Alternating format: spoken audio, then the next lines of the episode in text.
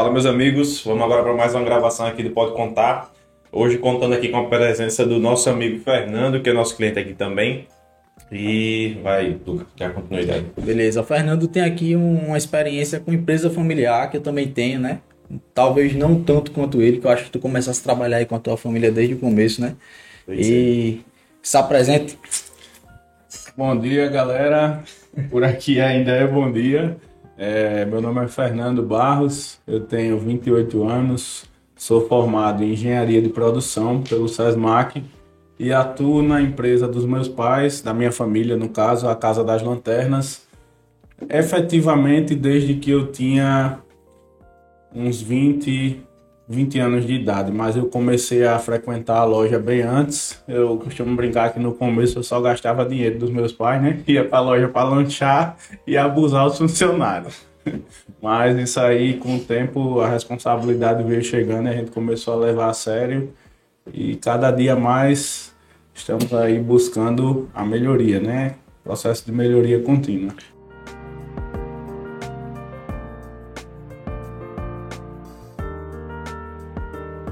Na época de, de escola, eu lembro que eu não, eu não estudei com você, mas andei muito com vocês na época da escola. Mas na época da escola, tipo, a gente saía dia de sábado e vocês, não, velho, vou pra loja, só vou de duas horas da tarde.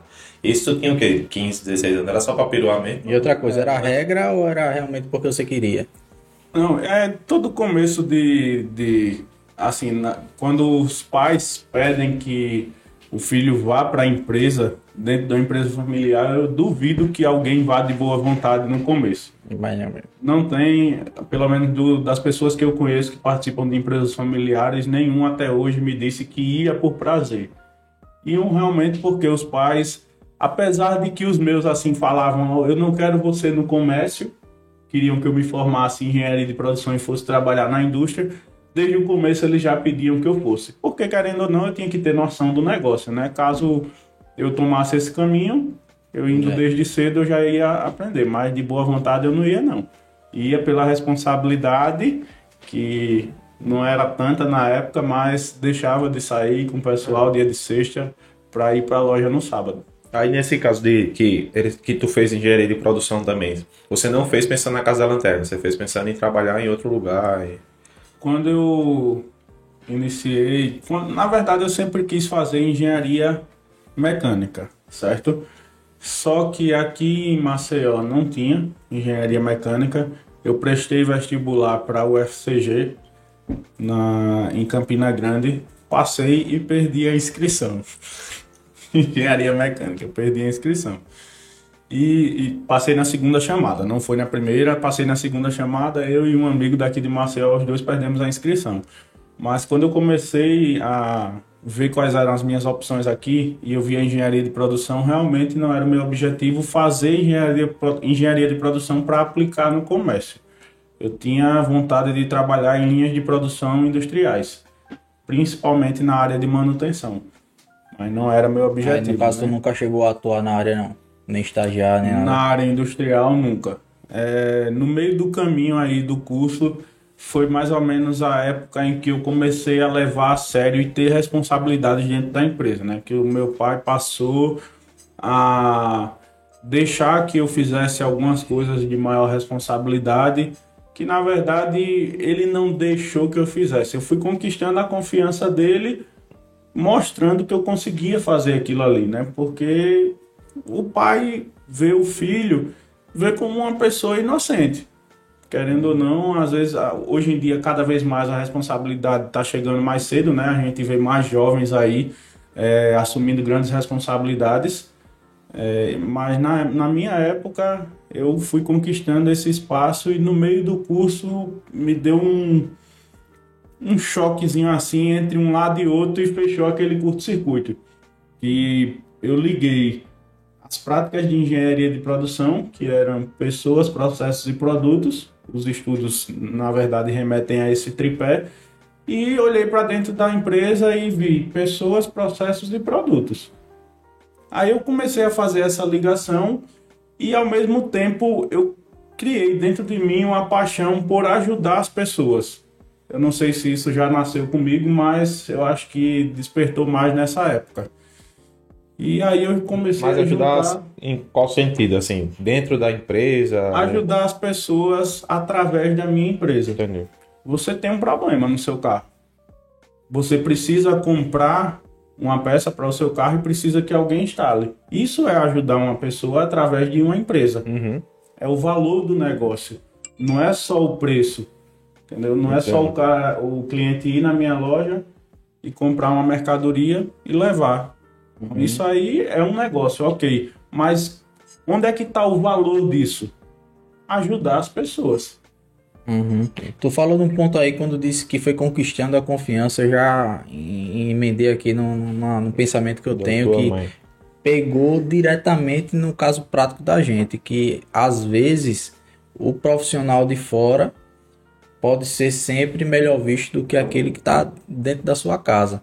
Você precisa de uma visão externa para ter uma certa confiança do que o, o cara que está na tua casa está te falando.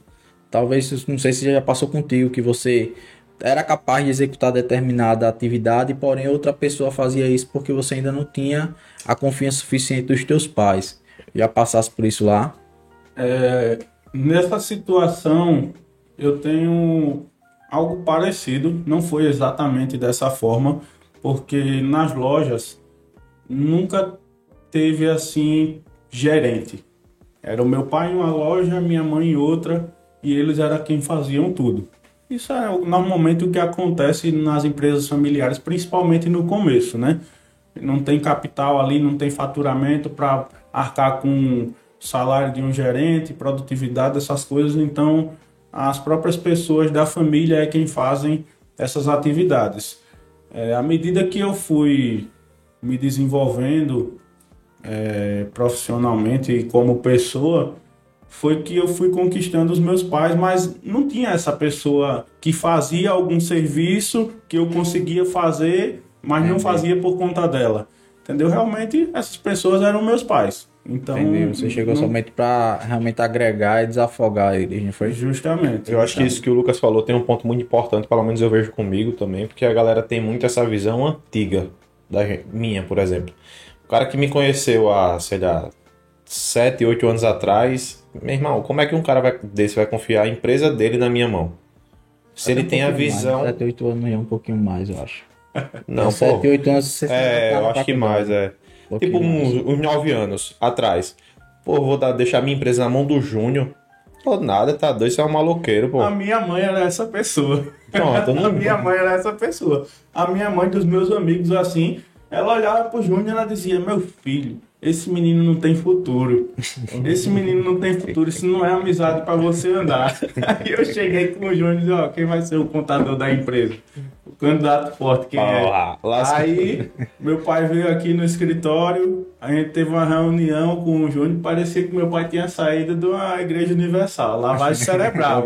Saiu pronto, ele disse, rapaz, bicho, não existe não, os meninos são fera demais. Aí, conhecimento, tudo atualizado, você pergunta uma coisa, a resposta é na ponta da língua. Aí o, o jogo virou. É, e é exatamente isso. Mas quando a pessoa tem aquela visão, e é a mesma visão que uma mãe ou um pai tem com o filho, é que, pô, eu criei esse menino aqui, esse menino me dava trabalho, foi expulso de colégio, repetia de ano, namorava com menina que eu não queria e tal. Como é que eu vou deixar a minha empresa na mão dele? Como hoje a gente admi- administra assim, faz a contabilidade da empresa da mãe dele, por exemplo, que teve uma existência no começo para poder Passou pegar um ano pra vir. um ano para a gente poder Um amadurecer essa ideia, porque ela não dava nem a brecha que o seu pai, sua mãe, você deu pra gente, de tipo a gente mostrar o nosso conhecimento. E assim, ela não dava essa brecha. É, foi toda uma construção, na verdade. Ela não entende que o processo que me fez abrir o escritório começou há muito tempo Muito atrás. tempo. E não na abertura do escritório. Quando eu abri o escritório, eu já era profissional suficiente para assumir a responsabilidade. Não comecei exatamente do zero quando a gente abriu a Albiconte. Foi muito antes, foi quatro anos atrás, quando comecei Com realmente a trabalhar na área. Aí tem uma resistência muito grande. Aí no seu caso, é, lá na, na Casa da Lanterna, a Roberta, que é a tua irmã, ela já começou melhor e mais fácil que você numa abertura maior ou não? Ela nunca foi de estar lá dentro? Não, a, a Roberta, ela tem a profissão dela, que é arquiteta, ela tem um escritório de arquitetura dela junto com a sócia, e ela é bem mais voltada para essa área do que propriamente dita para a empresa. Tá? É, ela tem a parte dela, que ela ajuda a minha mãe com a parte do financeiro, certo? Mas falando realmente em gestão da empresa, ela não participa tanto quanto eu, né, no caso.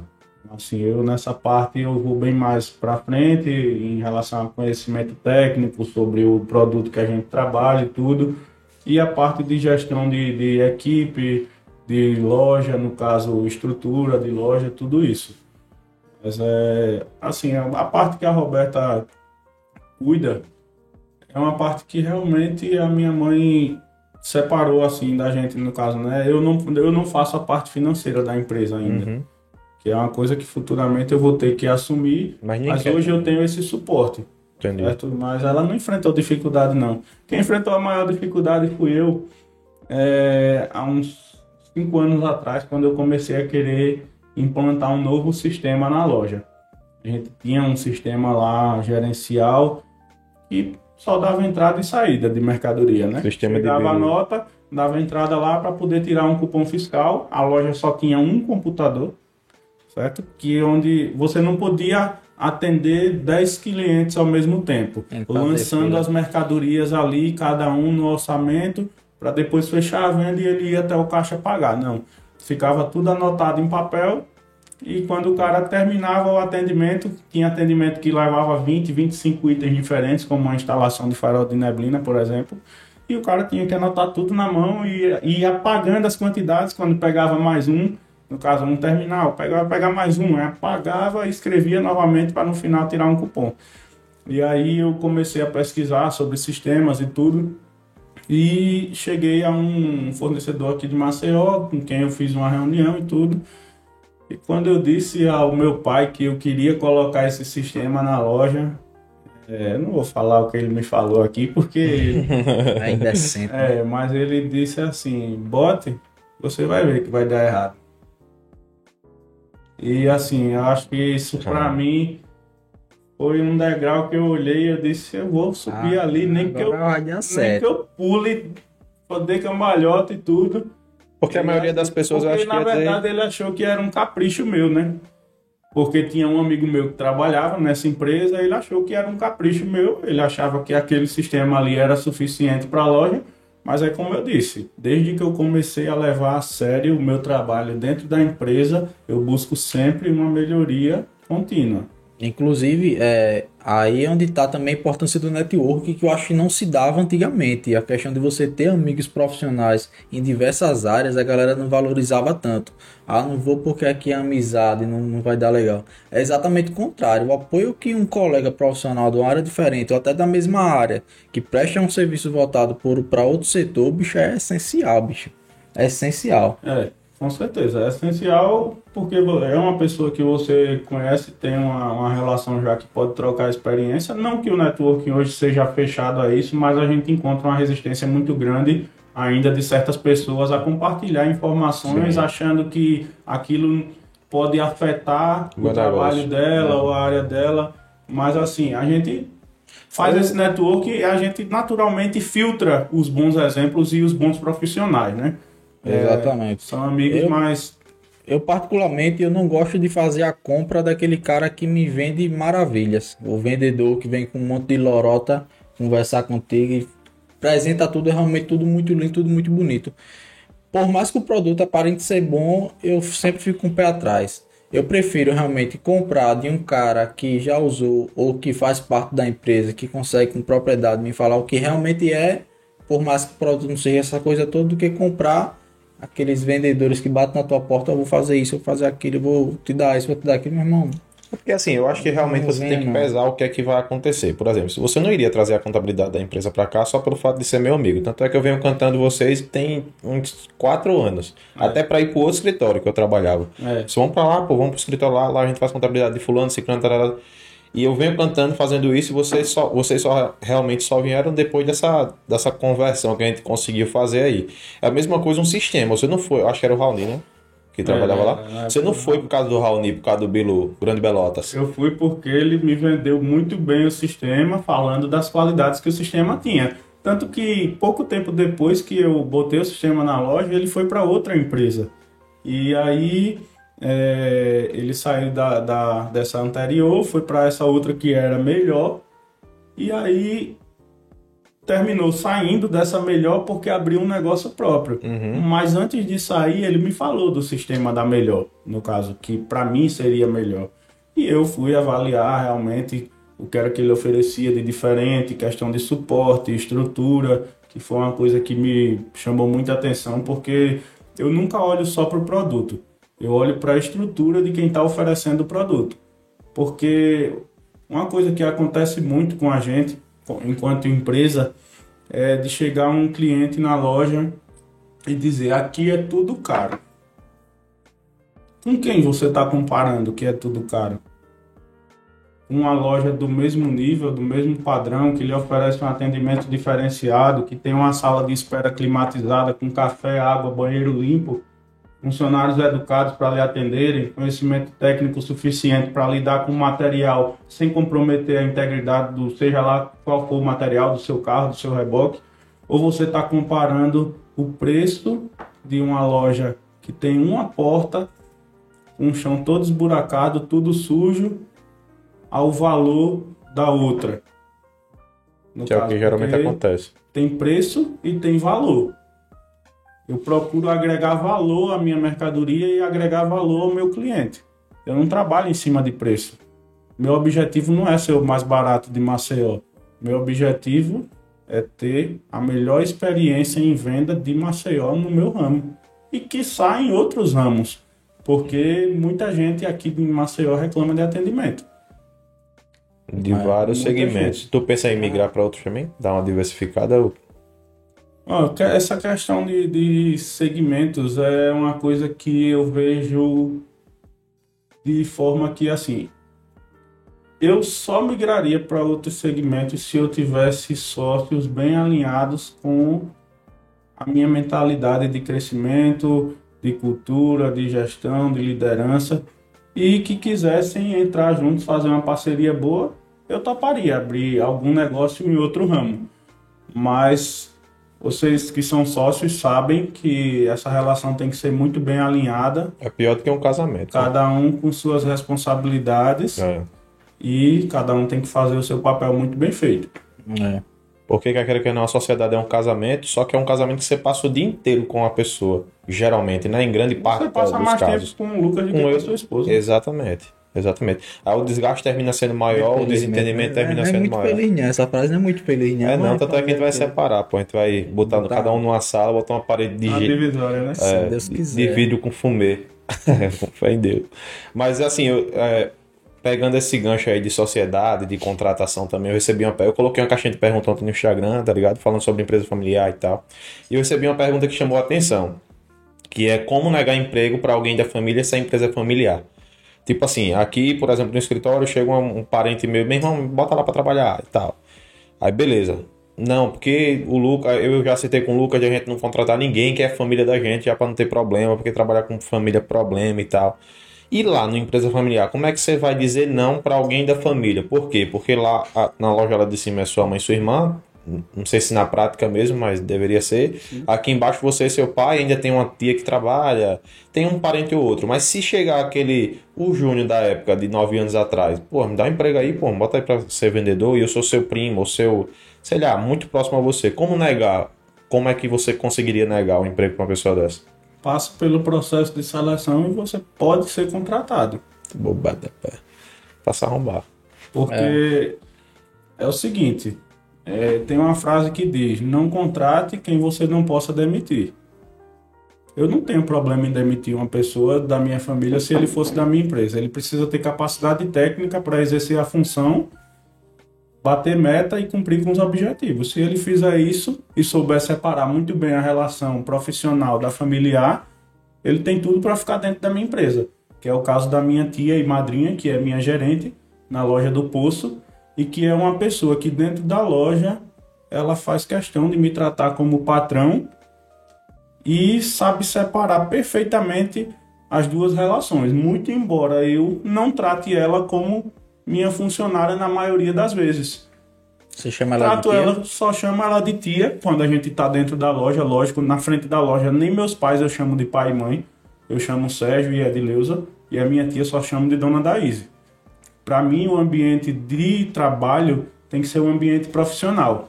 Não é porque é empresa familiar que eu vou estar, tá, quando eu for falar com meu pai, eu vou falar, pai, não. Isso para mim é, sendo bem sincero, é horrível. Isso para mim, sendo bem sincero, é horrível para um ambiente profissional. Então, assim. Pegar aqui pra ver, criar uma discórdia, tu chama tua mãe de mãe. Chama ela, de mãe, Puta, né? que horrível. velho. Eu não faço isso. Na moral, é Não, Mas na verdade eu nem chamo mãe, eu já vou direto e falo. Manhã. Eu não dou nem um. o Não é nem mãe, é frase. Cabelo se afra. Então, assim, essa Mas parte chamo, mas da... é já é uma questão cultural, acho. parte da, do, do familiar dentro da empresa não é o meu caso, e acho que não é o caso da maioria das empresas, mas eu conheço conheço casos de pessoas que pagam um salário a um familiar para ele não ir na empresa. Ah, porra. Caralho. Porque a empresa, por direito, é também daquele familiar, mas ele não tem competência técnica para exercer a função, Mas você acha que por direito você seria dono da empresa? por herança. Se você não. É, por herança. Se você não trabalhasse lá, você acha que, Deveria mesmo por herança. Porque se seu pai, se seus pais quiserem, ele pode, por herança, antecipar o teu, o, a, divisão de bens e tirar você da empresa. Aí é bem. questão, aí é questão Direito familiar de- permite. Aí você pode depois recorrer. Aí é questão de bom senso de cada pessoa. É questão de bom senso de cada pessoa. Cada um tem que avaliar o que é que está fazendo, qual é a sua situação diante do negócio, se você contribui ou não de forma ativa e se o que você recebe do negócio é condizente com o que você eh, faz lá dentro. Isso é uma coisa muito difícil porque muitas pessoas não têm autocrítica não param para se olhar, olharem o que fazem e entenderem se realmente aquilo que elas fazem está de acordo com aquilo que elas recebem do negócio. Mais uma vez, repetindo, não é o meu caso, mas eu tenho participado de muitos grupos com empresários e a maioria de pequenas e médias empresas, 70% delas familiares e o que mais a gente vê o pessoal falando às vezes é isso que está com problema com família dentro do negócio. Ontem mesmo, como eu comentei com vocês, uma colega minha foi conversar comigo lá na loja. Ela falou de uma empresa que eles foram prestar consultoria. E o grande problema da empresa era a esposa do dono misturando conta pessoa física com conta pessoa jurídica. E ela também se metia em todos os processos da empresa, às vezes pegava um problema de cada setor para resolver e não resolvia nenhum. Uma pessoa dessa tem condições de ficar à frente de uma empresa? Não tem. Não é melhor estipular um prolabore para ela e manter ela afastada? Aí tem que ter muita maturidade e uma relação familiar muito boa para chegar a esse ponto. Hoje, falando em relação familiar, você consegue, vocês conseguem, tu mora com teus pais, né? Tu, vocês conseguem separar isso? E eu já estendo essa pergunta para o Lucas também, né? Porque você morava com a sua mãe. Vocês conseguiam separar, por exemplo, o palco meu dentro da empresa. De noite eu vou jantar. Tu não vou falar nada de, daquela, daquele problema. É pai, mãe, tudo certo, acabou. Ou não, é problema Não, por cima com do problema. certeza. Ninguém se olha atravessado dentro de casa por causa de problema da empresa, não. A primeira coisa que a gente faz quando tem problema da empresa é todo mundo se unir para resolver. É, Essa relação aí da gente é muito bem definida. Ah, Tem hora que alguém se exalta, um fala mais alto, outro fala mais alto, manda um áudio no WhatsApp daquele jeito, mas a gente não tem separatismo dentro de, de- da nossa família por conta de empresa, não. Em primeiro lugar, a família. Porque no meu caso, apesar de morar com a minha mãe, eu só convivia com ela no trabalho. Aí a gente não tinha nem essa oportunidade de, de discutir em casa. Porque realmente o período que eu convivi de fato com ela, trabalhando com ela e em casa, foram, acredito que, dois anos só. Que realmente não, não tinha essa oportunidade. Quando eu chegava, ela saía, quando eu saía, ela chegava. Aí todo o contato que eu tinha com ela, tanto é que às vezes ele falava alguma coisa, aí tu falasse com a tua mãe, se quer falasse com a tua mãe, eu hoje nem encontrei com ela. E eu morava com ela e trabalhava com ela. Às vezes acontece. Passava dois dias eu nem encontrava com ela. Aí realmente essa oportunidade a gente não tinha, mas eu acho que se tivesse, levava pra casa. discutiria. Se discutiria. Discutiria não, né? Mas se É, olhava pô, estranho. falaria é. sobre, sobre o assunto. É porque assim, eu, eu acredito muito numa gestão diferente, entendeu? Do negócio. Até uma vez a gente discutiu na confraternização, tu lembra? Que eu disse, meu irmão, você tem que sair da empresa da sua mãe, velho. Lá na empresa da sua mãe você vai ficar sempre sendo isso que você é e tal. Lembra disso? Uhum. Por quê? Porque eu acredito que sempre é, é dar murro em ponta de faca. Sempre. Sempre. Em, na, em 100% da, dos casos que eu vi, né? Lógico. Pode ser que o seu não acompanhava na época. Mas eu sempre falava, meu irmão, isso é dar murro em ponta de faca. Pô. Você leva uma, melhor, uma melhoria para sua mãe, não vai dar certo, ela não vai querer, não vai aceitar, e você tá arrumando melhoria para uma empresa que não deveria. Você deveria arrumar uma melhoria para para sua empresa, né? Que é no caso a nossa, para nossa empresa. Aí ele para lá, quem é que vai ficar lá e tal? Meu irmão contrata uma pessoa, não, mas uma pessoa é diferente do filho do dono. Aí essa pergunta para você, você acha realmente que por ser filho do dono, ou filha, ou filho, ou parente, enfim, ser familiar dos donos, vai ter uma visão melhor, vai ter uma gestão, vai querer melhorar realmente a empresa, ou contratando um profissional qualificado supriria essa necessidade? Por, de atendimento, por exemplo, você acha que o Lucas, por ser filho dela, vai atender um cliente muito melhor do que uma pessoa capacitada para atender? Isso é uma coisa bem relativa. Ninguém é treinado para trabalhar na empresa de outra pessoa. Na escola você não aprende a trabalhar numa empresa, na faculdade geralmente você não aprende a trabalhar numa empresa. Depende muito do profissional que você vai contratar. Feliz daquele empresário que permite pelo seu ego, permite-se pelo seu ego contratar pessoas melhores do que ele para fazer as funções dele dentro da empresa. Mas quanto custa um profissional desse? E quanto ele vai durar? Então, assim, é, a relação saber... de trabalho é a mesma, seja para gerência ou para o operacional. Uhum. Quase sempre tem um prazo determinado. Saber se... for profissional, né? Saber se ele é melhor ou não para desempenhar uma função é muito fácil. Isso você faz um processo de contratação bem elaborado, traçando o perfil que você quer que essa pessoa tenha, as qualidades que essa pessoa deve ter, a, as capacidades técnicas, né? Hoje o pessoal está falando muito em soft skills, que são as habilidades do futuro, e você vai definir ali exatamente qual é a pessoa que você quer para ficar naquele lugar.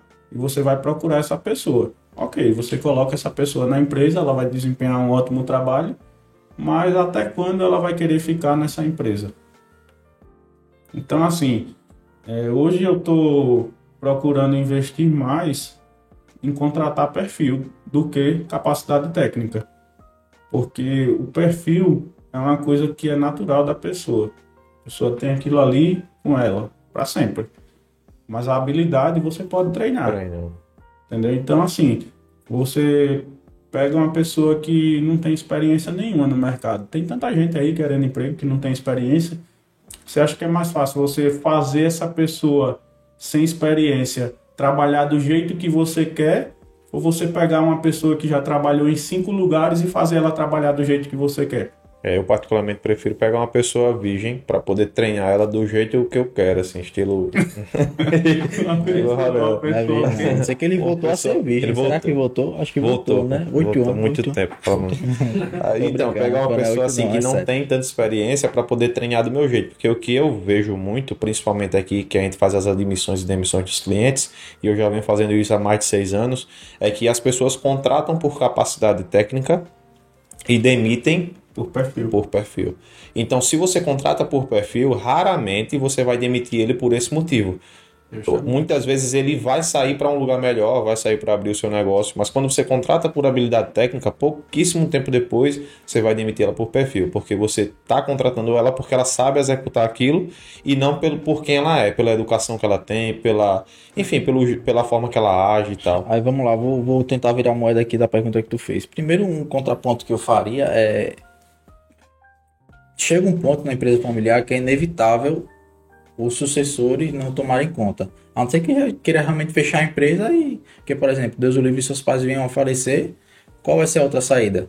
Vai ser colocar os sucessores para tomar conta. Uhum. Mesma coisa a empresa mesmo. Eu fecho as portas de, de uma hora para é, outra, é, que eu três, acho que três, seria trágico demais. São três destinos, né? Da, de qualquer empresa: venda, falência ou sucessão. Pois é, mas como é que você vende uma, uma prestadora de serviço? é um pouco mais difícil de você vender uma coisa que tem estoque, já tem uma coisa mais. Tá entendendo? Você, às vezes, um prestador de serviço compra muito a imagem de quem está à frente, compra lá o serviço do, do, do, da unha gel de Isabel, porque é Isabel. Aí você diz, ah, às vezes é bom você tirar o seu nome da empresa. Depende do caso, eu acho. Enfim, eu acho que é inevitável. Aí você diz, ah, você tem que sair um dia de lá da Isabel. Sim, eu tenho que me destacar um pouco mais. Só que sair, bicho, eu não vou sair nunca. Sair, infelizmente, ou felizmente, é uma coisa que vou ter que estar sempre lá por dentro. Porque é uma empresa da minha mãe e atualmente ela só tem a mim de filho que trabalha no ramo. A minha irmã trabalha com, com outro setor. A minha irmã mais nova provavelmente, é, que não mora aqui também, então provavelmente não vai assumir o negócio e só tem eu. Aí um contraponto. Você, no caso, trabalhava aí para um escritório de contabilidade e era um excelente profissional, uma mão de obra talvez melhor do que qualquer filho que a, que a sua empregadora tivesse. Obrigado. E era... e era aquele profissional que talvez a Isabel pudesse contratar para tomar conta do negócio. Uhum. Mas você ia ter um prazo de validade se a sua empregadora tivesse colocado você no encabeçamento do escritório por mais que o negócio seja um pedacinho ali de responsabilidade sua, você tem um prazo de validade, porque aqueles que se destacam no negócio têm um prazo de validade, eles são inquietos, uma hora eles vão sair.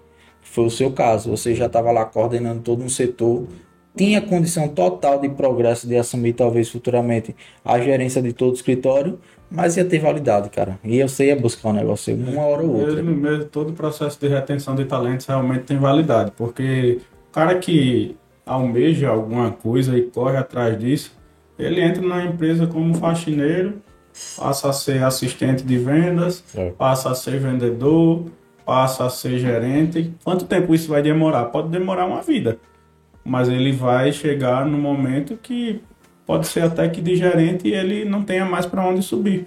Por isso que eu acredito muito, muito mesmo, vai... que é, é, na abertura do capital da empresa. Véio. Muito, muito, muito mesmo. Porque assim, se você contrata uma pessoa, essa pessoa faz tudo por você, você vê crescimento, vê o, o, faturamento dessa empresa aumentar por conta dessa pessoa, por qual motivo você não vai abrir uma nova com essa pessoa sendo seu sócio, ou abrir o capital da empresa colocando, dando um percentual, vendendo um percentual, que foi o que eu sugeri. Eu acredito nisso também. Porque eu não teria prazo de validade se eu tivesse comprado 10%, 5% do outro escritório. Eu, eu estaria com teria, dois. Sabe por quê? Porque aos poucos você ia querer mais e chegasse em 50 major, você ia brecar. Aí sim acabaria sua validade, porque ela não ia lhe dar 60% da empresa. Talvez pela cabeça da pessoa, porque muitas vezes é muito melhor você Mas ter 40%. Ninguém, velho, ninguém vai dar 60% vai, pô, da sua empresa. Vai. Por exemplo, eu tenho uma não empresa vai. familiar, não certo? Vai, eu acho que Depende da pessoa, acho que depende muito. Porque assim, quando você faz um IPO de uma empresa, você está vendendo a sua empresa, pô. Tô mentindo? Não, você abre o capital da empresa para qualquer pessoa comprar.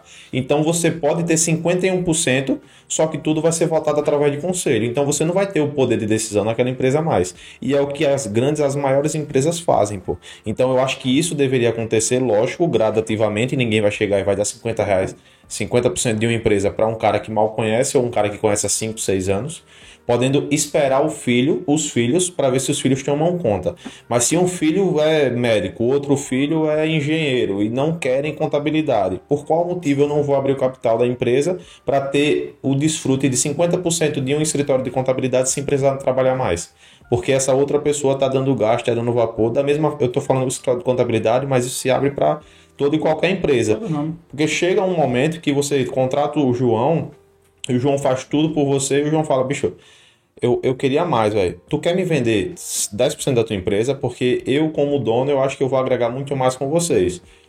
Vai chegar um momento que você vai ter que abrir, senão você vai perder o João. Lógico que você vai contratar o José que vai fazer a mesma coisa que o João, mas daqui a 10, 15 anos você eu vai estar tá vivo para ver. Eu acho que tem dois contrapontos aí. Primeiro, existe aquele perfil de empresário que prefere se aposentar de, vi de vida. Tem empresário que só se aposenta quando morre. Quando morre, exatamente. Ah, exatamente. Pode ser esse perfil de empresário que se aposenta quando morre, ou seja, ele não vai abrir mão de mais nunca, de 50% nunca. da empresa nunca. E tem aquele, aquele tem um outro contraponto aí que é, beleza, você vai abrir o capital da empresa para o seu funcionário. O seu funcionário, quando se trata de grandes empresas, vai ter dinheiro de onde para comprar 10% da empresa que fatura, sei lá, 3, 4, 5 milhões mês. Não, pô, a gente tem ele, uma... pode, ele pode ter uma atividade alternativa. Você conhece o Renato Cariani? Não. O Renato Cariani hoje ele é o diretor de marketing da Max Titânio. empresa de suplementos. Não é dele não, a empresa? Não, a Max Titânio não. Mas ele começou a trabalhar como, se eu não me engano, técnico em química na indústria, de onde hoje ele é dono da indústria. Certo? A Max Titânio foi um projeto que ele começou há pouco tempo atrás. O Renato, ele, quando ele era mais novo, ele trabalhava já na indústria, como qualquer funcionário lá da indústria, só que ele começou a abrir loja de suplemento. E aí, ele disse como é que o Renato Cariani sonha em comprar uma parte dessa indústria, sonha em ser parte disso aqui, ser um sócio. Depende, o cara vai achar alternativas. Se ele realmente quer aquilo, ele vai buscar alternativas. Não significa que ele vai conseguir. Isso aí uhum. vai depender dele, da perseverança e da perspicácia dele diante dos negócios. Ele começou a abrir lojas de suplementos, abriu seis lojas de suplemento e fez gestão desse, de todo esses, todos esses negócios e construiu um capital para conseguir chegar ali na dona da indústria e dizer: Eu quero ser seu sócio. Beleza, mas aí ele desfocou a função dele. Ele abriu outro com negócios paralelos. Aí seria exatamente nesse caso que qualquer outro funcionário deveria fazer. Abrir negócios paralelos para conseguir capital para comprar uma grande empresa. Não, mas assim, existem essas duas alternativas. Por exemplo, eu vou dar sempre o exemplo daqui. Eu tinha um escritório e quis comprar outro. Eu não ia deixar esse escritório. Porque eu tenho certeza que se ela me desse 60% da outra empresa, eu ia continuar sendo funcionário dela. E eu tinha noção disso. Porque a mulher que construiu o império, pô, ela, não ia dar o império para outra pessoa sem que ela tivesse no comando. Não tem como. E esse aqui é o meu filho, digamos assim. Quem manda nele sou eu. Então eu não ia abrir mão disso, que foi algo que construiu eu e ele. E eu sei que esse vai ser o meu império. Então, nem que fosse para colocar o Biconte dentro de lá daquele escritório, eu não ia me desfazer. Não ia de forma alguma, certo? Só que eu tava com essa atividade paralela. Entendeu? Então, se você tem. Eu só aqui eu dei duas situações. Uma que eu me ofereci até a colocar, eu não ofereci isso, mas eu colocaria o meu negócio, lógico, falaria com sócio e tal, colocar o meu negócio lá dentro, ou seja, eu ia entrar com capital, porque eu ia entrar com capital recorrente mensal, os honorários de aqui ia ser de lá também, e outra pessoa que não colocaria nada. Então eu já vi duas alternativas de pessoas sendo sócias. Então, e duas pessoas com cabeças duras. E essas pessoas que têm mente mais aberta é onde eu vejo a empresa crescer mais ainda, quando abre o capital da empresa. Porque você não consegue segurar um funcionário bom, velho. Não consegue. Não, pelo menos eu acho que não. Se o funcionário for bom, ele vai sair para abrir o negócio dele, ou ele vai sair para uma empresa que paga mais. Velho. Você tem o seu limite, né? Você tem o seu limite de, dentro do seu planejamento do que você pode é, oferecer a esse funcionário para ele continuar com você. Tem que ver quão bom ele é para você chegar ao ponto de oferecer parte da sua empresa, né? Porque todo mundo é bom, mas não o melhor. Eu já tive, já tive muito funcionário que quis sair para abrir empresa e quebra a cara. E encontrou uma experiência que ele não esperava, né? Encontrou uma experiência que ele não esperava. Às vezes a funcionário que está ali, ele pode achar que aquilo é muito fácil, mas a gente que realmente está lá levando toda a pancada por trás da cortina, a gente sabe o quanto é difícil empreender aqui. É, é Muita surpresa, nada muito certo. custo, muito nervo para lidar com todas as situações e isso você não, ou você nasce com ou você desenvolve ao longo da vida, né? Eu nunca fui uma pessoa como eu sou hoje. E há dois, três anos atrás eu era totalmente é, tinha meu, minha parte emocional nervosa um pouco aflorada demais. Traduzindo, era muito estressado. Qualquer situação que se juntasse com outra acontecesse ao mesmo tempo, já eu já ficava nervoso já cheguei a quebrar celular no chão, nervoso, tudo. Hoje em dia, nem o tom de voz eu levanto. Pra nada. Pra nada. E isso aí se deu com o quê? Busca minha por melhorar isso. Porque eu tive problemas em algumas situações de eu me estressar muito e falar mais alto com algumas pessoas, com funcionário, com família. Entendeu? E eu simplesmente é como eu falei no começo, tem pessoas que têm autocrítica e tem outras que não. E eu toda situação pela qual eu passo que não é que tem alguma coisa para me fazer aprender. Toda situação você aprende alguma coisa, né? Em todo relacionamento, em tudo. E eu sempre faço essa autocrítica minha. O que eu estou fazendo é certo? Eu estou fazendo isso da maneira certa? E a partir disso eu vou ver o que é que eu preciso melhorar. Então eu comecei a me cobrar muito mais em desenvolver inteligência emocional. E hoje é um soft skill que é um dos melhores que você pode ter, porque você os negócios do futuro, os atuais já e os do futuro envolvem pessoas. Se você não tiver inteligência emocional para lidar com pessoas, o que é que você vai fazer empreendendo? É melhor você trabalhar com programação e ficar ali dentro do seu quarto trabalhando de home office. Não é o caso de todos os profissionais, lógico que fazem isso, muitos deles lidam com pessoas, mas o que eu digo sobre inteligência emocional é isso. Você quer trabalhar com pessoas, você quer empreender, busque se desenvolver nessa parte. Porque eu garanto por experiência própria que você vai ter muito mais paz e vai conseguir uma produtividade muito maior quando você deixar de se importar tanto e, dar, e gastar tanta energia com coisas que você não deveria. Até para dormir à noite em casa, né? Oh, eu, eu tinha, minha namorada sabe, minha mãe sabe, o pessoal de dentro de casa sabe que eu tinha um problema muito sério com dormir. Eu passava uma semana inteira sem pegar no sono direito. Pegar no sono que eu digo é dormir e atingir aquele nível de sono que você acorda descansado. Eu dava uns cochilos durante a noite e geralmente de quatro e pouca da manhã até seis horas da manhã era o momento que eu tinha um sono, entre aspas mas era a semana inteira assim. Eu deitava na cama para dormir de 10 horas da noite e ficava acordado até 4 e pouca da manhã, todos os dias. Isso, isso parou era... de acontecer. Mas isso era por aperreio da empresa? Isso era teu mesmo? Rapaz, era nervosismo com situações, ansiedade, porque estava vendo que a empresa estava tendo um crescimento e estava meio desordenado. Então, até eu colocar minha cabeça no lugar, saber para onde eu queria ir, olhar para o futuro e dizer é aqui que eu quero chegar e é dessa forma que eu vou chegar, eu tive problema em relação a isso. Mas agora que eu já. E tenho, também respeitar o processo, né? Porque tenho, se você não respeita o processo, você fica querendo antecipar as coisas e acaba agora que eu pirando. Já, já tenho um planejamento de como eu vou fazer o que eu quero fazer, você dorme mais tranquilo. E tem as adversidades, todo mundo tem no dia a dia, mas só de você saber isso, onde você quer chegar e como você vai o que você vai fazer para chegar lá, eu acho que já dá uma tranquilidade muito maior. É. Qual a história da Casa da Lanterna? Tu sabe assim como foi que ela começou? Se, foi, se comprou ela pronta? A Casa das Lanternas, ela fez 50 anos agora, no dia 50? No dia 2 de outubro de 2021. Então ela foi a primeira, o primeiro CNPJ da Casa das Lanternas foi aberto no dia 2 de outubro de 1971 foi aberto pelo por um tio do meu pai.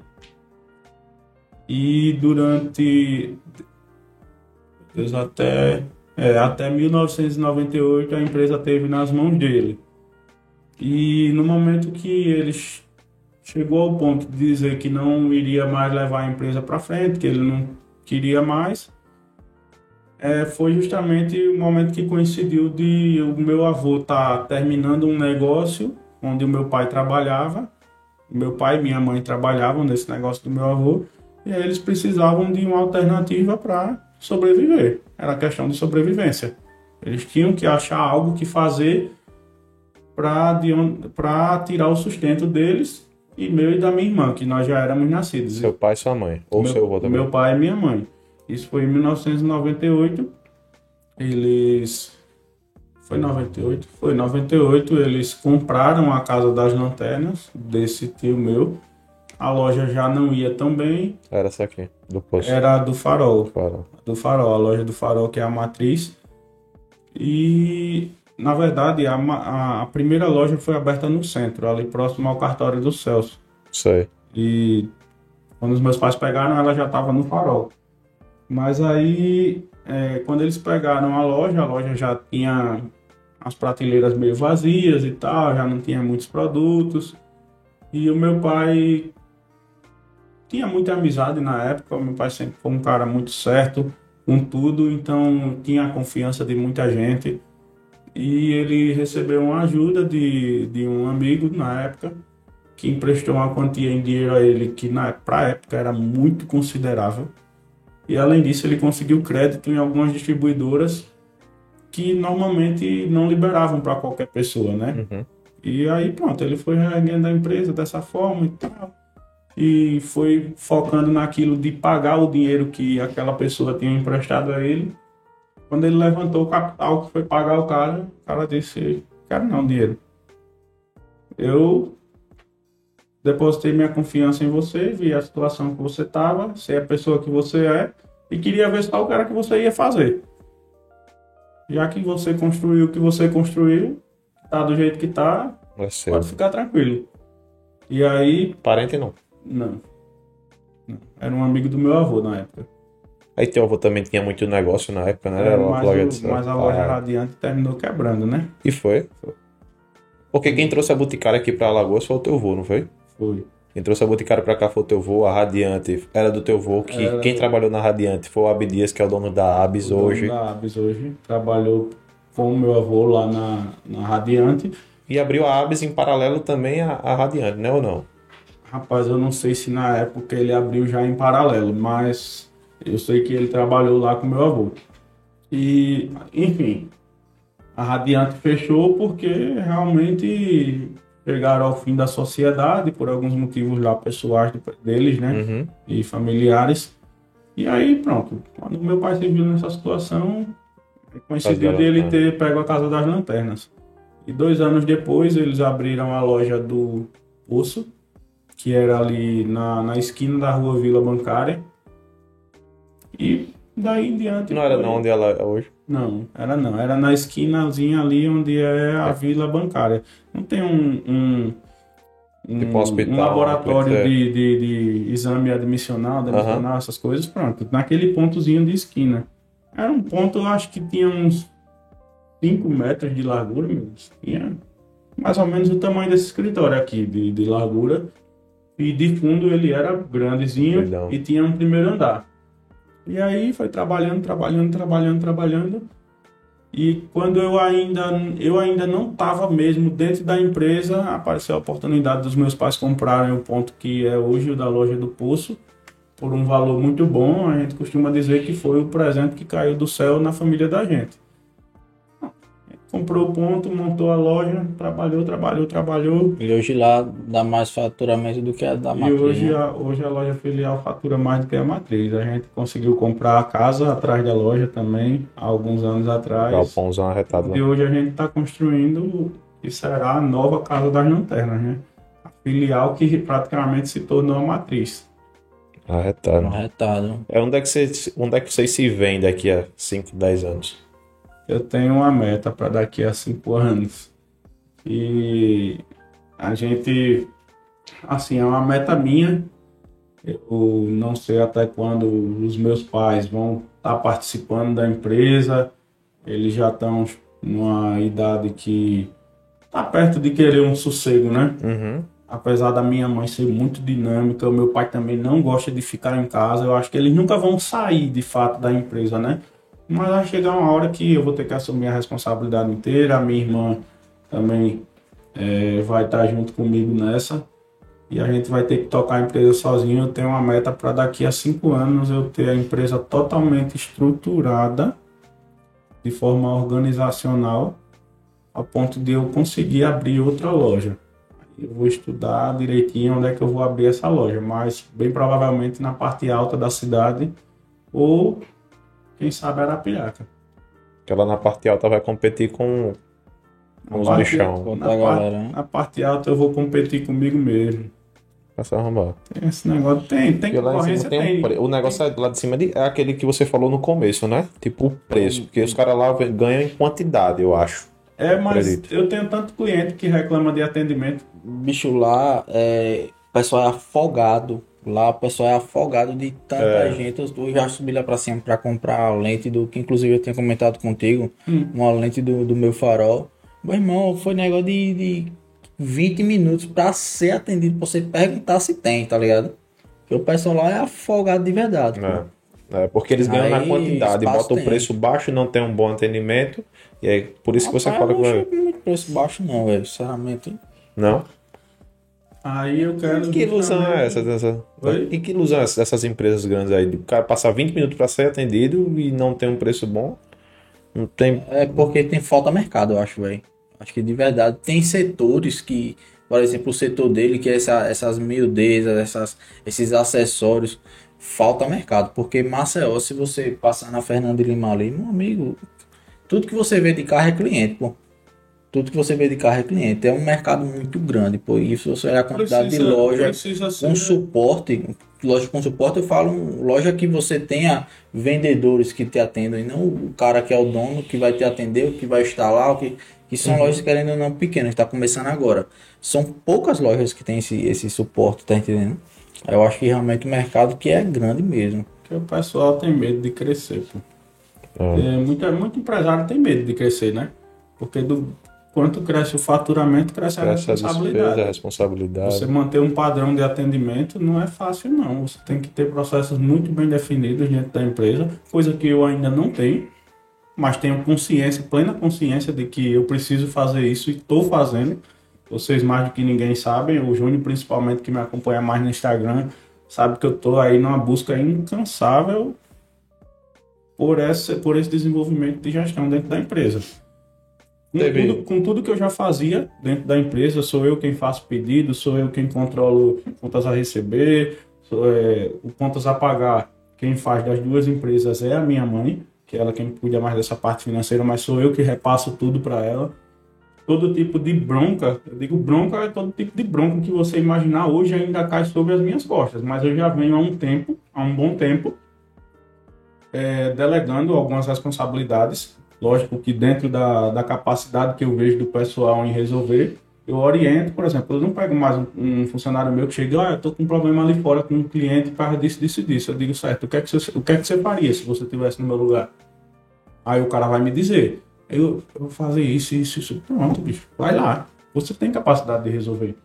Porque se você ficar pegando, a gente chama de mico, se você ficar pegando todo o mico que o cabo traz, joga na sua mesa, você bota nas costas, uma hora, meu irmão, você vai ser árvore de mico. Você não vai resolver mais nada do que você tem para resolver e você não vai ter tempo de levar a empresa até onde você quer chegar, se é que você quer chegar.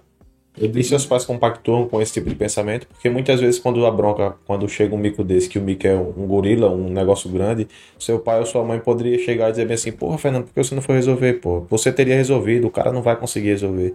Ou não, você tem livre, tem uma abertura boa aí pra... O- os meus pais fazem parte do meu plano de desenvolvimento. Querendo ou não, a mentalidade dos meus pais é muito diferente da minha, mas é uma coisa que eu não vou deixar, eu não vou, eu não vou bater de frente com os meus pais. Eu tenho que mostrar para eles que funciona dessa forma. Tá? Então, assim, eu tenho ganhado muito espaço dentro da empresa porque eu tenho mostrado competência. Eu não quero empurrar nada de goela abaixo em ninguém. E aí, assim, eu estou mostrando, principalmente a minha mãe, que é quem fica na outra loja, meu pai fica com- muito comigo, então ele vê que dá certo. Eu tenho mostrado muito a minha mãe que centralizar não é, não é o caminho. A gente tem que deixar as pessoas trabalharem, tem que deixar as pessoas fazerem algumas coisas do jeito delas, algumas coisas, A, Mas até para elas sentirem parte do processo. Lógico, mas sob nossa orientação. Então, assim, se a gente nunca delegar as funções, as tarefas, vai continuar sempre do mesmo jeito. Vai depender tudo dentro da empresa, vai depender de uma pessoa só. E essa pessoa não vai ter vida.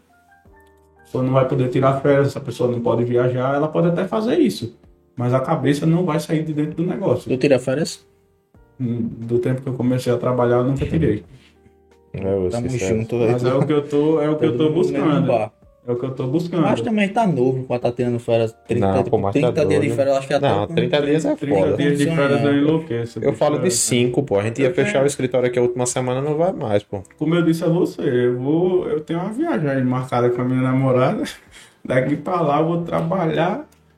Eu posso pra o Deixar negócio tá numa, numa situação assim, mano. Dá pra eu ir Eu também, tranquilo. eu quero dá- viajar, Dá, hein? pra eu ir e desligar o telefone. E tudo aqui tá resolvido.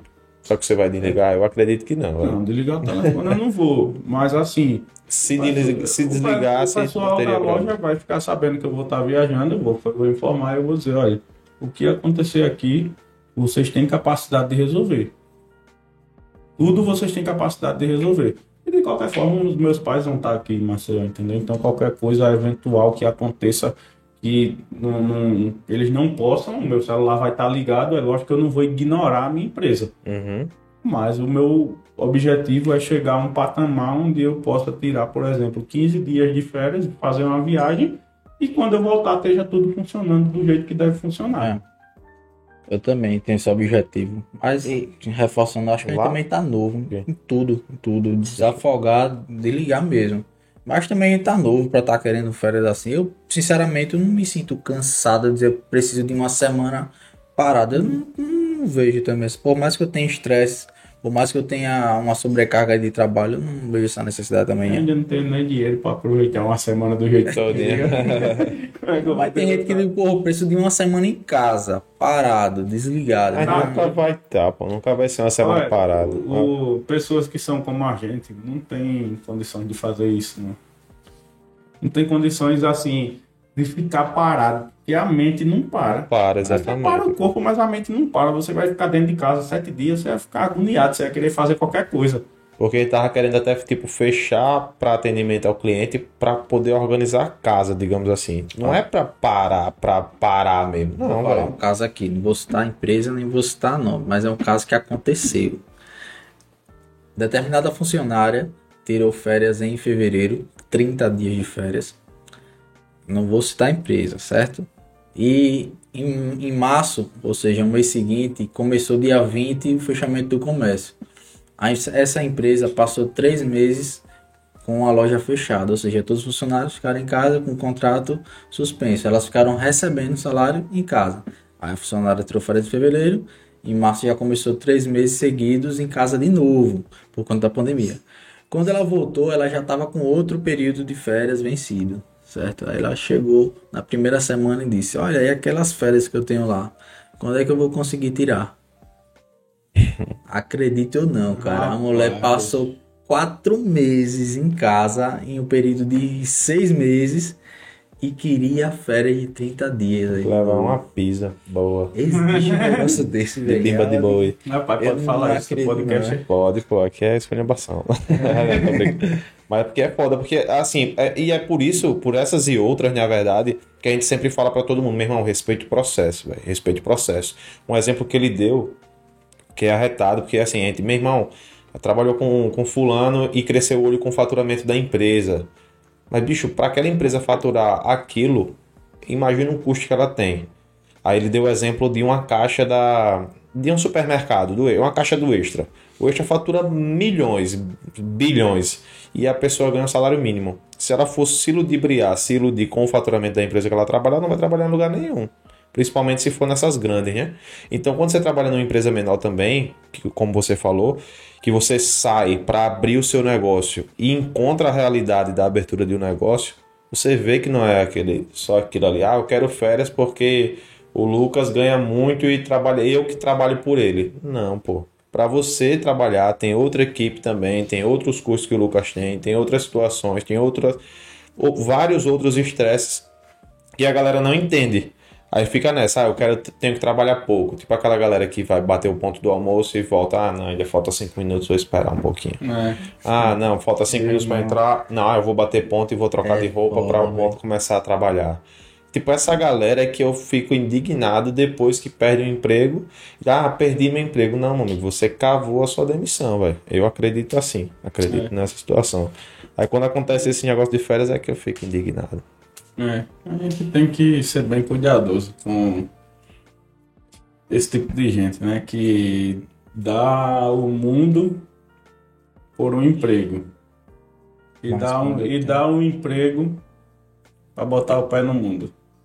Então, É. meu irmão, é, a gente vai encontrar muita gente desse jeito. O cara só sabe o valor que uma coisa tem quando ele tá no aperto, né? Parece que Eu não gosto de falar esse tipo de coisa, não. A verdade é essa. Eu gosto de tratar como uma coisa natural. É um problema que eu tenho que lidar, mas eu vou falar aqui. Tem muita gente, bicho, que tá ali na miséria, na miséria. Porque uma pessoa sem trabalhar durante um ano, ela tá vivendo num estado de miséria. Se ela não tiver suporte de ninguém, Uhum. o cara tá ali matando um leão por dia, fazendo alguma besteira para tirar o dinheiro de comer. E às vezes você contrata uma pessoa dessa e quando ela entra num, num emprego que recebe o primeiro, segundo, terceiro salário, parece que esquece de tudo que já passou. É. E deixa de dar valor àquilo que ela tem ali. Porque eu já tive caso de funcionário que quando eu contratei ele, já um cara com a idade avançada. cara com a idade avançada, que se ele fizesse tudo certinho ali, ele tinha tudo para ir até a época de se aposentar dentro da empresa. Aí eu contratei o cara, primeiro salário que ele recebeu, sorrindo, tá sorrindo, tá, aquela festa. Aí, que foi, fulano? Que a empresa, outra empresa que eu trabalhava, eu recebia metade do que eu recebo aqui e era atrasado. 20 dias, um mês atrasava. Receber 50% Aí, em é, atraso. pai, coisa boa. Ele, ele tinha recebido a quinzena. Ele disse, eu recebia metade do que eu recebo aqui. Ah, pô. Ele estava se referindo à quinzena. É porque não sei o quê. Tá bom. O que é que aconteceu nos meses seguintes que esse cara trabalhou com a gente? Toda segunda-feira ele adoecia. Ressaca da pá. Que doença era essa? Eu que só dava dia de segunda. assim, a Dor de coluna. segunda ela- Eita porra, falei aqui. Mas não, pai, Uma volta aí, característica. vai. Uma funcionária que ela botava atestado de cansaço. Juro por Deus que ela tinha. Como é o nome do, do código? O CID. De cansaço, meu irmão. Acredite se quiser. O miserável, miserável não, profissional também é. É um satanás. é um satanás de um médico que bota a bexiga na atestado de dois dias pra mulher de cansaço. Cansaço de quê? Meu amigo, ó, já botando pra quebrar no CRM aí, tem médico que dá atestado, só você ir lá e pagar a consulta. Você paga a consulta que é 70, 80 reais, aqui na Mangabeiras, eu acho, por aqui por baixo. Você vai lá, paga a consulta e diz quantos dias você quer. Não, eu quero só 15, porque Foda. 16 a empresa já deixa de pagar. E recebe o atestado. Que é de quê? De coluna, de, de cabeça, de cansaço, de quê? Agora sim, eu sendo ela, eu pediria pra colocar outra coisa, né, velho? Cansaço é. nem- sei lá, eu acho que ela foi lá, disse os sintomas, ela nem pediu pra colocar. Provavelmente ela não teve essa maldade de colocar, pedir pra colocar, mas o médico mesmo que colocou lá o CID lá, e eu fui pesquisar, aquele que botou só o código lá, eu fui pesquisar o que era. Digo, meu irmão, não Por acredito isso- nisso não. Por isso que se contrata perfil. Exatamente. E tem uma coisa que eu aprendi não faz, não faz muito tempo não, ainda nem usei praticamente. Contrate devagar e demita rápido. É isso. Você tem que ter um processo de contratação onde você vai olhar minuciosamente tudo, mas isso não garante que você acerte na pessoa correta. Você vai ter ali, mediante as suas, as suas avaliações, você vai ter. Pô, eu acho que essa aqui ficou em primeiro lugar, eu vou contratar essa pessoa. Mas quem ficou em segundo, terceiro, quarto, quinto no processo? Não dispense, não. Tem ali, mantenha um arquivozinho, Uhum. porque talvez você se surpreenda com essa pessoa do primeiro lugar, né? Negativamente. E aí você tem ali uma carta na manga. É, a gente aqui teve dificuldade em contratar, colocamos currículos para duas vagas de estágio. Eu lembro que há dois anos atrás, há um ano e meio atrás, a gente colocou a oportunidade no, no Instagram e surgiu um negócio de 20 currículos em uma semana. Amigo, é, agora com o auxílio emergencial e o escambau aí que surgiu, tá penando, a gente tá pedindo currículo, É. pedindo currículo, pedindo indicação, porque a galera não quer mais trabalhar, pô. É incrível. Minha última, minha última seleção para vendedor, eu publiquei uma vaga de, de vendedor lá naquele Instagram, Empregos AL. Recebi somente uns 890 currículos. Foi mesmo, é. Porra. 800. Eu abri o e-mail aqui, eu mostro a vocês agora, nessa faixa. Agora a gente já sabe, vai pro empregos a ele. Aí, o que é que acontece? Você recebe uma carga de currículo Bosta. idêntico, que não é brincadeira. Meu primeiro critério de avaliação de currículo é: se o currículo for genérico, eu descarto. Eu acho que essa última foi a melhor seleção que eu já fiz na minha vida de, de, de, de colaborador para vendedor e operador de caixa. E foram pessoas que realmente eu contratei considerando vários critérios e tiveram efeito. Tiveram efeito dentro da empresa. Me surpreendi com as pessoas que entraram na empresa e com o trabalho que elas tinham fazendo. Porque em muito pouco tempo, por exemplo, o vendedor conseguiu se, desen se desenrolar mesmo muito bem. E o menino do caixa também é um cara que tem um padrão, assim, ele tem um perfil ideal para uma pessoa de caixa. Ai, ele pai. é responsável, ele é cuidadoso, ele é um cara ameno, tranquilão, se preocupa com o atendimento do balcão. Lá hoje a estrutura da gente ainda não é aquela estrutura, não, é a estrutura da empresa que começou pequena e foi crescendo do jeito que dava.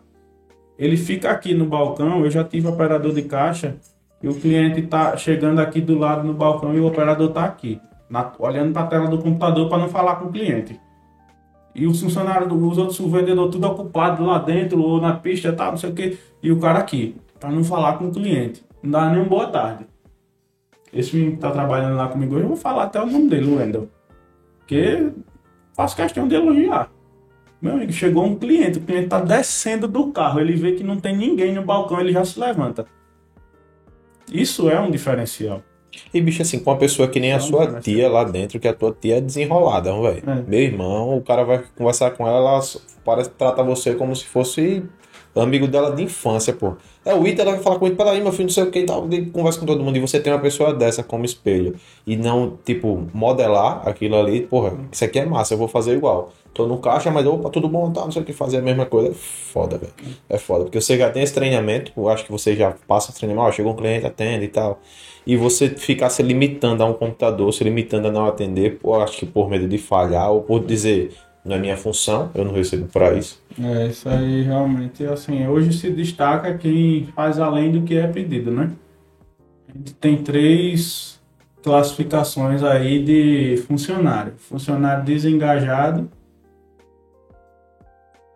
funcionário desengajado, funcionário engajado e funcionário ativamente engajado. É o contrário, meu Deus, é, é o contrário. É o engajado desengajado e ativamente desengajado. Não ativamente desengajado é aquele funcionário que bota a empresa para trás, que não tem, não dá valor nenhum ao emprego. O funcionário desengajado é aquele que faz o que é pedido, nem bom nem ruim, neutro, faz o que é pedido e o funcionário engajado é aquele que realmente ele gosta da empresa, ele tem amor pelo que ele faz, quer resultado, quer gerar valor para a empresa e para si mesmo. Porque a pessoa que gera valor para uma empresa, como é que ela gera valor para uma empresa? Adquirindo conhecimento, se profissionalizando, melhorando como pessoa. Ela gerou valor só para a empresa ou gerou valor para si mesma? Pois é, você é a sua própria vitrine, né? Hum. Justamente. Pois é, na época que eu trabalhei. Eu digo muito aos meus funcionários, eu digo aprendam, busquem conhecimento porque o conhecimento que você tem e lhe trouxe até aqui hoje não é o que vai levar você para o próximo degrau. E quando você tem conhecimento, você não vai deixar aqui não, dentro da empresa. Para onde você for, você vai levar. Então, assim, meu amigo, a minha dica hoje, vou dar uma dica para quem está aí no mercado, busque o seu próprio desenvolvimento. Não espere que a empresa pague treinamento para você. E quando paga é massa, né? É. E quando paga é massa, uma empresa que dá oportunidade. Eu ia até falar isso. Quando eu trabalhei nos lugares, o que eu, uma das coisas que eu mais escutava é: ah, mas a empresa não paga curso tal para mim. Ah, mas a empresa não paga curso Y para mim. Então como é que eu vou aprender? Eu digo, animal, vai pagar, meu amigo. Vai fazer seus cursos, porque você vai morrer aqui. É, é o cara, até... quer, cara quer gastar 400 pontos de farra por aí e não quer comprar um curso. Tem muito curso online bom uhum. que você consegue aprender bastante coisa mais barato que isso. 297 reais tem curso na Hotmart. Ah. É. Muita coisa. E muito conteúdo gratuito também, né? No YouTube eu, mesmo. Eu estou investindo numa universidade corporativa da Casa das Lanternas. Já iniciei o investimento e a gente está desenvolvendo. Que é a universidade corporativa. Eu vou ter treinamento para vendedor atender pelo WhatsApp, vou ter treinamento para vendedor atender por telefone, eu vou ter treinamento para função de operador de caixa Vou ter treinamento de capacitação em vendas, melhoria contínua. E aí quando a galera for entrando, já vai fazendo esses essa Quando quando o funcionário entrar durante o processo de integração, uma das etapas vai ser ele assistir todos esses cursos. Todos esses cursos que já vão estar lá feitos, esses treinamentos já estão lá feitos, não são feitos por mim, alguns deles, outros serão, porque as partes mais específicas eu vou fazer, mas essa universidade corporativa é em conjunto com o empresa autogerenciável, uma UniEAG, só que caracterizada com toda a, a, a identidade visual da Casa das Lanternas. Entendi. Mas Seria- é a junção de, da experiência de pessoas que já estão no mercado há 25 anos, somente lidando com esse tipo de, de, de conteúdo, de gestão, e somada às especificidades do meu negócio. Então, assim, cara quiser caro, quanto é que custa um funcionário ruim? Hum, Quanto é. você paga por mês a um funcionário ruim? Para toda vez que você for contratar uma pessoa, você está tendo que você fazer o processo de integração, você ensinar tudo àquela pessoa? Ou você prefere investir um, um valor e ter aquele treinamento pronto para quando a pessoa entrar, você dar as diretrizes de ela ter que fazer sozinha? É massa. A gente aqui tem algo parecido com isso. Na verdade, seria uma pontinha do, do, desse projeto que você tem, que é vídeos tutoriais. A gente já começa a gravar tutoriais falados, mostrando como faz um processo, explicando o porquê, tudo certinho. E temos aqui um, um arquivo de tutoriais. Tem vários já lá gravados. Mas futuramente a gente pode até pegar esse gancho aí dessa tua ideia Fala de fazer isso aí. Falei que Acho, eu acho isso é massa, velho. Inclusive, vamos marcar aí, trocar uma ideia aí pra tomar uma cerveja pra pegar uma dica. Eu tava, eu tava querendo ter, tomar cerveja. Tomar cerveja pra conversar sobre é, isso. essencial, né? O escritório, o escritório aí, o escritório contemplar o cliente aí com uma peça de picanha australiana, uma Ele, cerveja ele, gelada. ele comprou Meu os gente contra... cai, pô. Se eu comprar com um negócio desse, não. Ele tava comprando os contrafilé. É bisteca com, é bisteca com charque assado, né? Bisteca com, É com bom amendoim. demais, Mas, Mas tem os contrafilé que ele compra aí que. Não é uma picanha, mas é bom também. É, pô. Eu tava até falando com ele, porque ele, ele foi agora para um treinamento lá em São Paulo, não foi? Que era justamente esse tipo de treinamento que, gente- que eu queria ter aqui. Porque, como eu disse, a gente também está crescendo de uma forma. Eu não vou falar desordenada, porque a gente está ordenando a Tá casa. crescendo exponencialmente, mas a estrutura não está acompanhando o crescimento. Não. E aí, quando a gente contrata uma pessoa, a gente perde muito mais tempo mostrando tudo para aquela pessoa do que se a gente fosse executar. Isso é normal, porque você já está na prática. Você faz as coisas em cinco minutos, onde outra pessoa vai demorar uma, duas horas. E se tiver esse tipo de situação que ele começou a fazer, e eu ainda não, não dei continuidade mais preciso, que é fazer tutorial de tudo, eu posso estar fora e dizer, ó, tem um tutorial disso lá em tal, tal lugar. Olhe o vídeo, aprenda e faça. Qualquer dúvida você fala comigo. E aí é o que a gente quer fazer para essas pessoas que entrarem aqui no escritório já entrarem assistindo isso, né? Isso. Como vai acontecer lá. No processo de, de, de, de admissão, já ter esse treinamento lá, essas videoaulas para ele aprender o que é que ele vai fazer, Eu acho que a qual a gente rotina pecou, dele. pecou, não. Na verdade, a gente teve uma dificuldade com contratação de, de pessoal realmente interessado com o projeto. Porque aí pegou a gente aqui há dois anos atrás, numa salinha que era metade dessa, no início que tinha, sei lá, duas empresas. E ninguém imaginava que hoje a gente ia ter crescido, ter crescido como crescemos. Aí acabou que a galera que veio entrando aqui para trabalhar conosco não acompanhou o crescimento e a gente teve que estar sempre renovando o quadro de colaborador para para permitir que essas pessoas vejam o, negócio crescer e se interessem também crescer junto. Porque, meu irmão, é, um Rabelo entrou agora, mas tá percebendo, aí esse bicho fala direto. Patrões igual a gente, é difícil ter, velho. Porque a gente passa o dia aqui todo dando risada. Quando é pra falar sério, fala sério, mas é um ambiente bom de se trabalhar. E a oportunidade de que, do mais importante, do, de todo mundo que vem trabalhar, que é ganhar dinheiro, a gente dá a torta e a direita. Só depende de você, velho. Quer ganhar dinheiro? Quero. Então, se tiver aqui ganhar mil reais e esses mil reais se houver a necessidade de dividir por eu, ele e outra pessoa que trabalha conosco, a gente vai dividir sem problema nenhum, velho. A gente não tem esse problema não.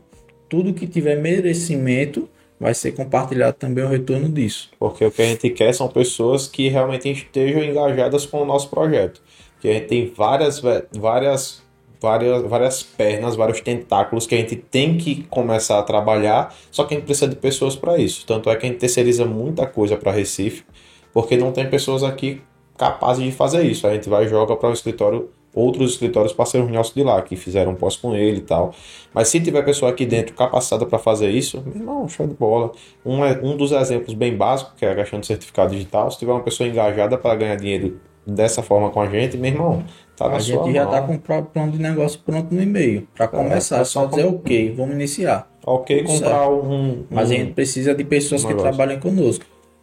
Aí, aí, por isso que a gente tenta fazer essa, essa situação também, que o Tata lhe disse, né? A gente, não, a gente começou pequeno, está crescendo exponencialmente, só que quer crescer já de forma organizada. E muitas vezes a gente criava a necessidade do negócio para poder não se arrepender lá na frente. Por exemplo, o primeiro estagiário que a gente contratou, a gente não precisava ter contratado ele. Porque a gente conseguia fazer tudo e muitas vezes o estagiário ficava lá assim: faça o quê? Não, não tem nada não. Não tinha nada para fazer. Só que hoje a gente tem coisa para fazer. Se a gente passar a semana inteira, de, de manhã até de noite aqui, vai ter coisa para regularizar. Vai ter coisa para organizar, vai ter coisa para fazer. E aí é esse tipo de situação que eu acredito que aconteça lá na Casa da Lanterna também. Vocês não param, eu passo por lá, o pátio tá sempre, sempre cheio, sempre cheio, sempre cheio. E se for, você for parar para treinar uma pessoa, como vocês faziam antes por muito tempo, eu acho que vocês vão perder muito dinheiro com isso. Por isso que esse custo que você teve com esse Até treinamento. ainda, ainda hoje é feito dessa forma. Se entrar um vendedor hoje lá, ele vai treinar de forma da forma tradicional. Essa, essa plataforma ela vai estar funcionando a partir do dia 15 de janeiro. Certo? Então, assim, a- até 15 de janeiro eu tenho tempo aí para estruturar um processo de contratação mais bem elaborado. É, a gente vai retrabalhar aí a questão de metas da empresa, metas e indicadores para todas as funções. O operador de caixa, qual é a meta que um operador de caixa tem? E vocês vão criar. A gente tem que criar, tem que criar. Bom atendimento, Eu menos erros no, no, no registro de suprimentos, sangria. Eu também já criei um projeto lá de. uma- na verdade, era uma campanha que eu ia lançar lá na loja, só que não foi pra frente. De criar metas de incentivo e de bom atendimento de lá. Porque quando você tem uma prestação de serviço onde os pre... tem lá 13 funcionários agora, sendo que nenhuma das três são comissionadas, ninguém ganha comissão por produção. Como é que você faz para incentivar a produzir? Tá É entendendo? difícil. Aí você cria campanhas internas de educação para melhor desenvolver o, o, o próprio convívio lá interno entre elas. Porque só mulher é foda, porque é só mulher lá. É só mulher. Aí eu criei uma campanhas internas e até e até é, um- não só uma, mas todo um cronograma para quando acabasse aquela, iniciasse uma outra, iniciasse uma outra, de forma que o ano inteiro você tivesse um incentivozinho. Só que, bicho, aí volta para lá para tudo quem tava no começo, empresa familiar. É tenso de você começar a implantar esse tipo de, de programa diferente, tá entendendo? Tu teve resistência para a questão de empresa autogerenciável? Ou tem, né? Na verdade, que ainda tá rolando. Você tem Eu resistência? comecei agora. Eu comecei agora. Eu passei algumas coisas para minha mãe hoje, algumas informações que eu preciso.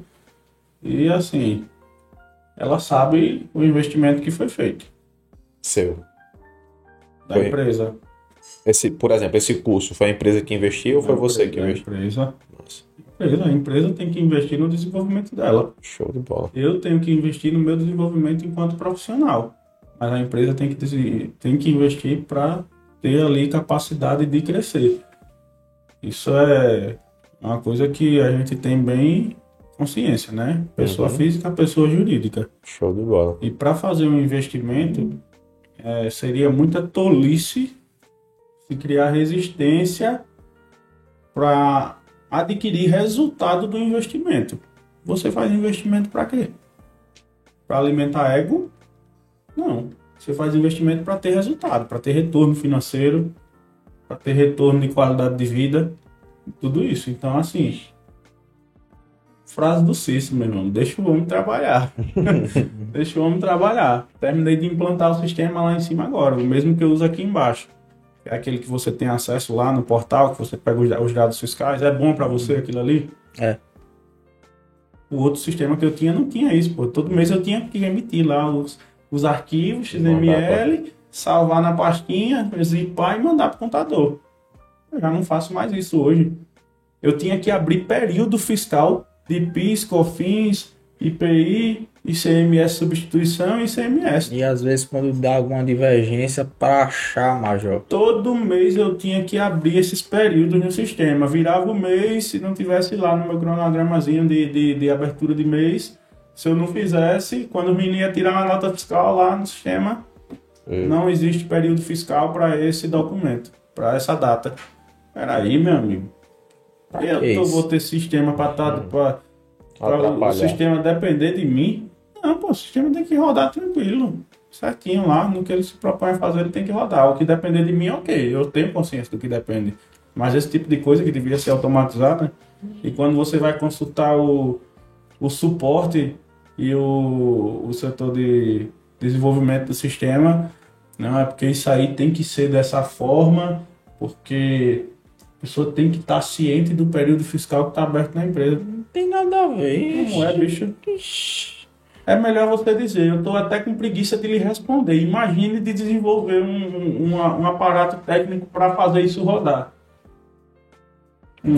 É foda. Isso aí já bate também na tecla de empresas antigas que não querem se atualizar. Então, aí pra, pra gente finalizar aqui, eu queria saber de você, que é o cara que tá botando a empresa mais pra frente do que é o que ela já é, e queria saber do Lucas também. A maior dificuldade, que foi a pergu- duas perguntas que eu que recebi no Instagram também. A maior dificuldade de uma empresa familiar e o que fazer para diminuir ou para melhorar essas dificuldades. Um e um. A maior dificuldade e a maior resolução dessa dificuldade. A maior dificuldade dentro de uma empresa familiar, para mim, é realmente enfrentar a resistência das pessoas que já estão à frente. Isso é uma dificuldade muito grande. A partir do momento que você vence essa dificuldade, acho que o que tem maior potencial de levar essa empresa adiante é o crescimento profissional da pessoa que está à frente é você buscar o que está no mercado de atual, é você buscar a melhoria contínua dentro da empresa em todos os segmentos.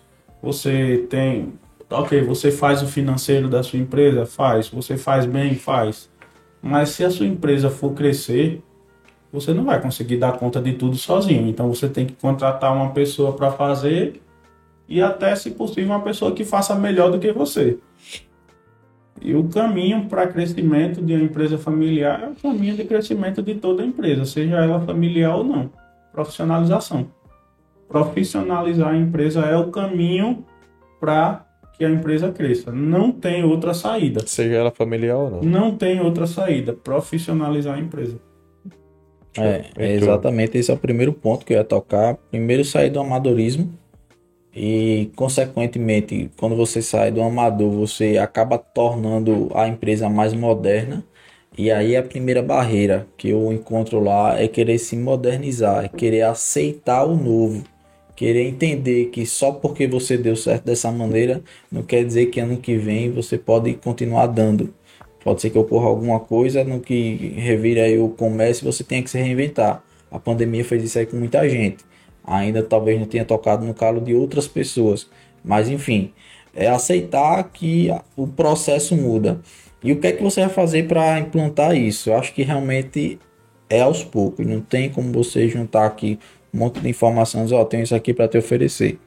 Não adianta, é você fracionar tudo aquilo que você tem de oferecer à empresa e sair colocando uns pedacinhos. Porque quando você encaixa um pedacinho e o pedacinho dá certo, aí você acaba abrindo caminhos para outros. para outros. Acho que não tem. É ter muita paciência também, viu? O, o segredo é muita paciência, porque é ter, difícil. tem. Eu tenho uma pergunta para fazer hoje. né? A gente vai finalizar agora? Não, pode fazer a pergunta. Não. É. Depois da minha pergunta, É. finaliza. Finaliza, é.